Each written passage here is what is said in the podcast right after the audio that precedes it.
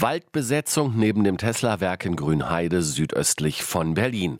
Es geht um den Protest gegen die Erweiterung des Werksgeländes, für die der Wald fallen soll.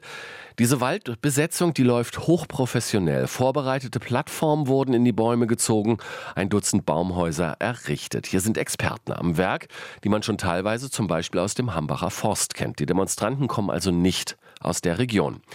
Steffen Schorcht ist der Sprecher der Bürgerinitiative Grünheide. Er ist jetzt bei uns am Telefon. Herr Schorcht, ich grüße Sie. Ich grüße Sie auch und die Zuhörer. Herr Schorcht, Sie sind ja gerade im Protestcamp. Machen wir mal zur Einleitung äh, die Frage, wie die Lage sich für Sie jetzt gerade darstellt. Hm. Also wir sind hier auch überrascht worden. Ich habe gestern Abend die ersten Kontakte geknüpft mit den Aktiven hier. Ich weiß nicht, wo sie herkommen. Das muss ich jetzt gleich dazu sagen. Es sind alles junge, engagierte Menschen.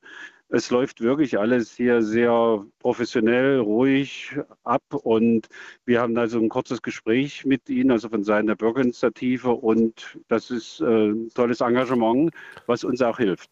Das heißt, ich habe Sie eben richtig verstanden, Sie sind von dieser Aktion von der Baumbesetzung auch überrascht worden und wussten im Vorfeld nicht Bescheid? Nein, wir wussten nicht Bescheid und es sind auch keine Mitstreiter von uns dabei. Aber wie gesagt, wir haben den Kontakt aufgenommen und wir sind solidarisch mit den Waldbesetzern. Das heißt, Sie unterstützen die Baumbesetzung? Ja, wir unterstützen die Aktion. Inwiefern wir jetzt äh, direkt unterstützen, das müssen wir jetzt nochmal absprechen. Ob Sie jetzt von uns noch Wasser und Essen bekommen und ähnliche Sachen, das klären wir noch. Aber Ihre Zielstellungen sind unsere Zielstellungen.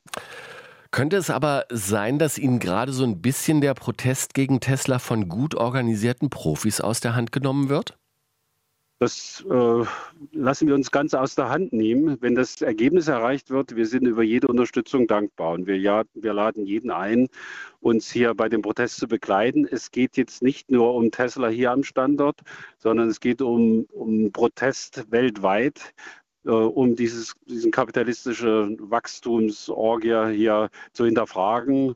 Wir brauchen weniger kapitalistisches Wachstum, wir brauchen mehr Degro und deswegen sind natürlich auch die, die Aktiven hier vor Ort. Das heißt, Sie haben als Bürgerinitiative nichts dagegen, dass der Protest jetzt gerade ganz offensichtlich professionalisiert wird? Ja, es bleibt uns letztendlich nichts anderes übrig. Die Bürgerinitiative steht ja in der Tradition der friedlichen Revolution von 89 und wir haben ja alle Möglichkeiten genutzt. Wir haben die Verfahren begleitet, wir haben mit, sogar mit Tesla gesprochen, wir haben mit Politikern gesprochen, wir haben mit den Behörden gesprochen und es tut sich ja nichts. Es, wir werden hier belogen und betrogen. Es wird äh, jetzt mit diesem neuen B-Plan 60 eine weitere Fläche für Tesla quasi auf dem äh, Silbertablett präsentiert, obwohl Tesla ja schon in der bestehenden Planung auf den 300 Hektar einen Bahnhof hatte, eine Straße, äh, einen Güterbahnhof hat, Logistikflächen. Und dieser B-Plan 13.1 ist ja extra deswegen verabschiedet worden, weil Tesla keine weiteren Flächen beansprucht hat. Das heißt, wir haben hier so eine Salamitaktik und irgendwann ist Schluss.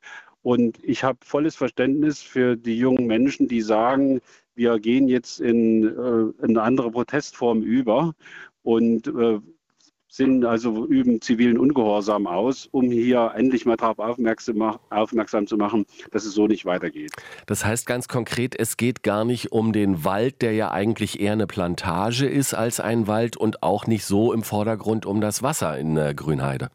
Na, freilich geht es darum, das ist ja der Schlüssel. Und wir hatten jetzt unter anderem auch einen Vertreter äh, der größten lateinamerikanischen Umweltorganisation vor Ort, Lucio Berger von dem Lateinamerikanischen Observatorium für Umweltkonflikte. Und er hat auch nochmal diesen Zusammenhang dargelegt, der jetzt hier zwischen Tesla äh, dem Kampf um Wasser hier vor Ort und Erhalt des Waldes und sagen wir, dem Lithiumabbau in Lateinamerika geht. Also wir haben hier ein weltweites Problem und wir müssen hier auch weltweit kooperieren und das werden wir auch weiter fortsetzen. Und Natürlich ist für uns jetzt die Situation um das Wasser hier äh, vor Ort besonders, weil mittlerweile durch diesen hohen Wasserbedarf von Tesla und die Bindung der, der Ressource Wasser kein Wasser mehr da ist für Schulneubau, für andere Wohnansiedlungen und wir haben eben auch keine Arbeitskräfte mehr hier, dass so dass das kleine Unternehmen in der Region gar keine Mitarbeiter mehr bekommen, weil Tesla hier alles bindet.